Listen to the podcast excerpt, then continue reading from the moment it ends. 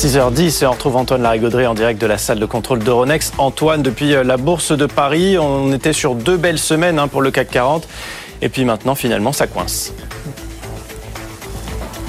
Oui, avec des résistances techniques, hein, elles sont claires, elles sont nettes, les 7378. Elles correspondent à deux sommets qu'on a atteints en septembre et en août. Et là, bah, ça va être difficile parce que l'enjeu est d'importance. Si on arrive à les passer, c'est clairement la route vers les 7500 et les plus hauts annuels qui nous attendent. Donc on va sans doute pas aller trop vite. Pour le moment, on prend quelques profits. On a eu aussi euh, à gérer hier la baisse de Total qui a pesé lourd toute la séance. Total qui réagissait à la baisse des prix du brut. On sent encore des signaux de fragilité sur les cours du Brent à 78 dollars et même en dessous.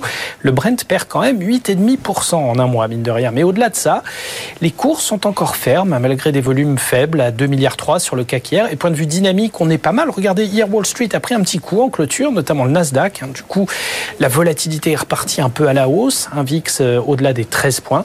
On est en baisse en Asie aussi ce matin, mais malgré ça, on a des signaux plutôt stables pour les marchés européens. Donc on va tranquillement rester sur nos positions en attendant des influx positifs pour s'attaquer aux résistances euh, techniques. Niveau à surveiller, encore une fois, 7378. Antoine, c'est un mardi qui va être copieux en statistiques. Oui, encore une journée de, PMI, d'indice d'activité, de directeur d'achat, cette fois pour le secteur des services en Europe, hein, à 10 heures. PMI services et puis composite aussi, hein, c'est la deuxième estimation pour le mois de novembre. On devrait avoir euh, des chiffres du côté des, 47, des 48 points, donc en dessous de la barre d'expansion des 50. Euh, pas oublier à 11 heures en zone euro les prix à la production pour euh, le mois d'octobre. vous savez, ça fait plusieurs mois qu'ils sont en véritable chute libre, hein, des chutes de, à deux chiffres généralement, et on devrait passer de moins 12,4 en septembre à moins 9,5% sur le mois d'octobre. On n'oubliera pas aussi en France à 8h45 euh, la production industrielle pour le mois d'octobre. On l'attend sur une petite progression de mois en mois, plus 0,25%.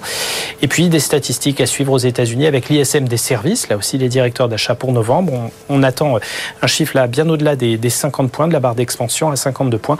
Puis à 16h, on aura euh, aussi l'enquête Jolts pour le mois d'octobre, les, les les chiffres des ouvertures de postes, un chiffre d'emploi important du côté des États-Unis, mmh. avant le rapport américain qui sera publié vendredi. Euh, on suivra également l'euro-dollar, toujours sous 1,09, et puis cet insensé yo-yo autour des cours de l'or. Euh, nouveau plus haut historique pour l'once d'or fin, hier en séance à 2150 dollars, et là, on est retombé une centaine de dollars en dessous.